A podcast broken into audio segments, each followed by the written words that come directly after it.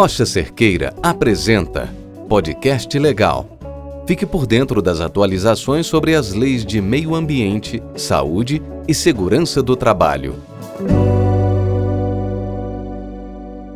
Olá pessoal, aqui é o Walter Cerqueira e a gente está com mais uma edição do nosso podcast legal.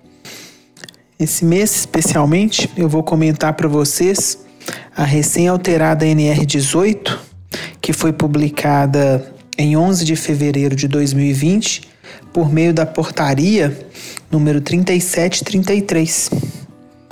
Ah, são várias novidades que a NR18 trouxe para o ordenamento jurídico, mas antes de falarmos de cada uma dessas novidades, é importante destacar que ela vai entrar em vigor apenas em 11 de fevereiro de 2021, sendo que a partir dessa data, vamos dizer aí que 90% do texto dela entra em vigor, mas que outros itens previstos no artigo 3 da portaria têm entrado em vigor ainda dilatada para até 72 meses da data de hoje, ou melhor, da data de 11 de fevereiro de 2020. Então é importante que vocês conheçam o quadro aprovado pelo artigo 3 da portaria, para que vocês possam entender a data de entrada em vigor de cada um dos itens da nova NR18. Hoje aqui com vocês eu vou comentar as principais alterações. São cerca de 10 alterações que a equipe Rocha Cerqueira destacou para vocês. E ao final eu espero contribuir para uma primeira análise aí do texto da NR18. A primeira das alterações refere-se já ao campo de aplicação da NR18, que com a nova publicação ficou restrito à seção F do Código Nacional de Atividades Econômicas, CNAE, além das atividades de serviço de demolição, reparo, pintura, limpeza e manutenção de edifícios em geral, e manutenção de obras de urbanização que já eram previstas na versão anterior.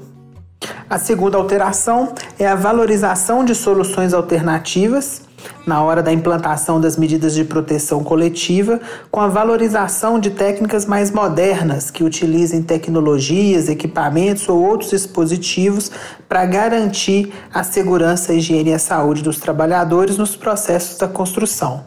Então, com isso, a NR18 vem valorizar soluções inteligentes e seguras a serem definidas pelos responsáveis técnicos das obras, em detrimento, de repente, de artigos antigos que eram taxativos na hora de definir as medidas de proteção coletivas a serem adotadas.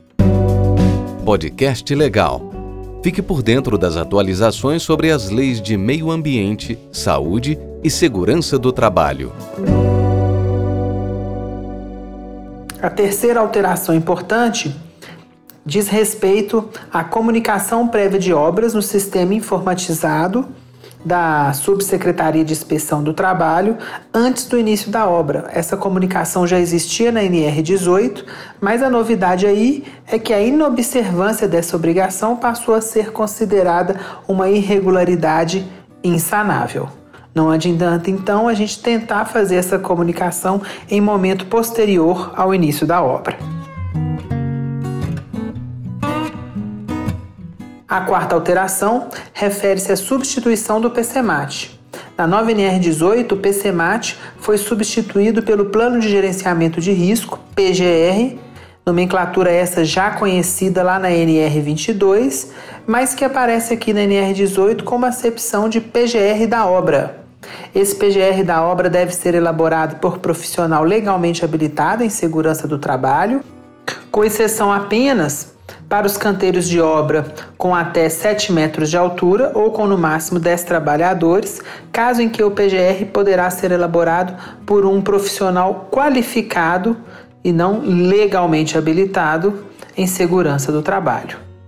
Sobre o PGR, é importante ainda a gente falar que ele tem que atender a todas as exigências previstas na nova NR1, já comentada aqui em podcasts anteriores mas, além disso, também deverá atender às exigências do item 18.4.3, entre as quais a gente destaca a necessidade de projeto da área de vivência do canteiro da obra, projeto do sistema de proteção individual contra quedas, relação dos equipamentos de proteção individual. Essas três questões a gente destaca para você. E há ainda uma quarta questão importante dentro dessa alteração do PGR, que é a necessidade dele descrever as atividades de escavação nos canteiros de obra que tiverem escavação. Então, a gente espera que o PGR traga avanços aí em relação ao PCMAT, mas vale dizer que as obras em andamento continuarão seguindo os PCMATs e apenas para as obras iniciadas com a vigência da nova NR18 será obrigatória a elaboração do PGR. Podcast Legal. Fique por dentro das atualizações sobre as leis de meio ambiente, saúde e segurança do trabalho.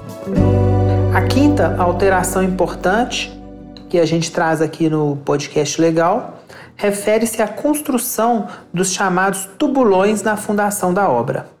Os tubulões agora terão limitação de profundidade, isto é, profundidade máxima de 15 metros, com um diâmetro mínimo de 90 centímetros. A nova NR18 também determina que todos esses tubulões sejam integralmente encamisados.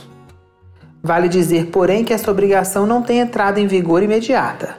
No caso de escavação de tubulão de forma manual, a obrigação entrará em vigor em 11 de agosto de 2021 e nos casos de fundação por meio de tubulão de ar comprimido, a obrigação entrará em vigor apenas em 11 de fevereiro de 2023. A sexta alteração refere-se às escadas, rampas e passarelas, que com a nova redação não tem mais um único tipo de material ao ser utilizado. Vale aí dizer que o responsável, né, o profissional legalmente habilitado, deverá dimensionar essas escadas, rampas e passarelas e prever que os métodos construtivos empregados sejam diretamente relacionados, ou melhor, adequados às cargas a que serão submetidas as escadas, rampas e passarelas.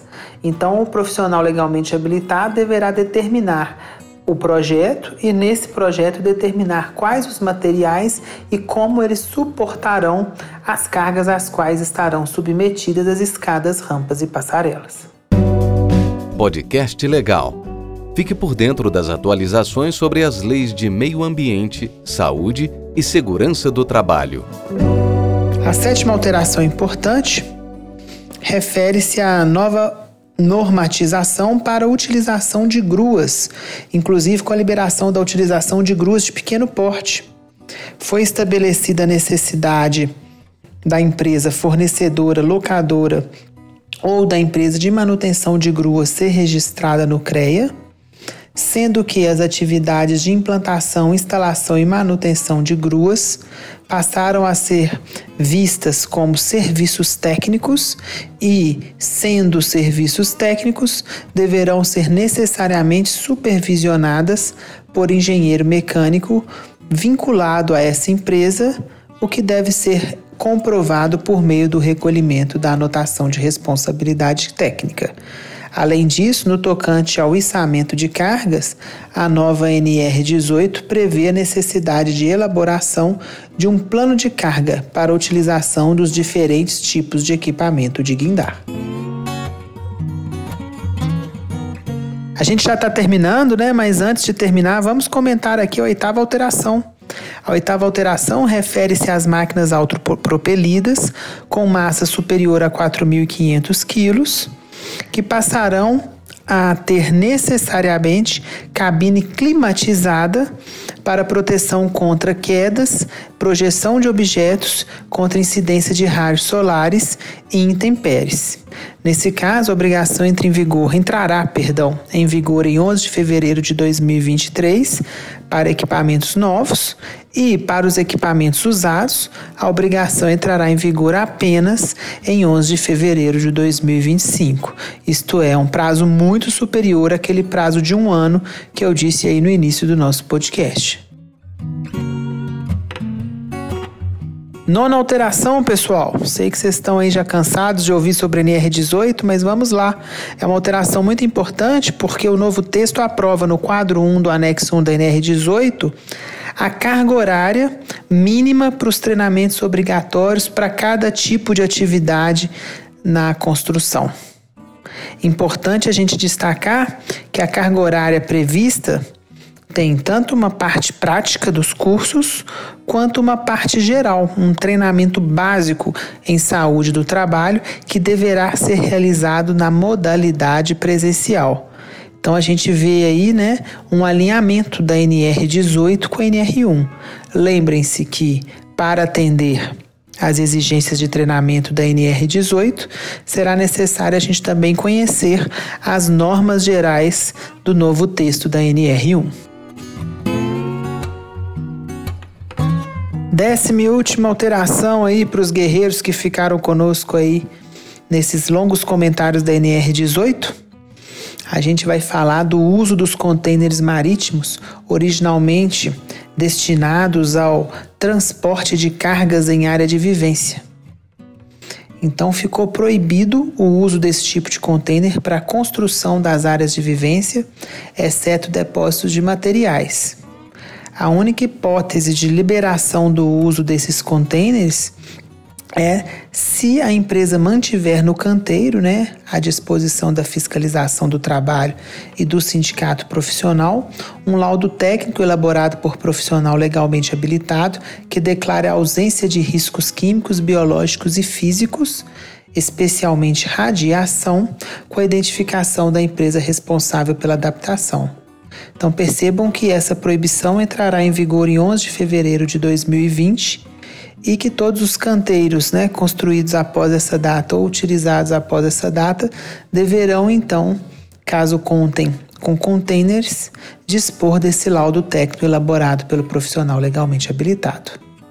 Essas foram então, gente, as 10 alterações promovidas pela NR 18 que nós elegemos aqui para comentários no podcast e a gente espera ter iniciado aí as discussões sobre o atendimento à nova NR18. Mais uma vez, obrigado. Estamos aí juntos aí na luta pela conformidade legal. Contem sempre conosco.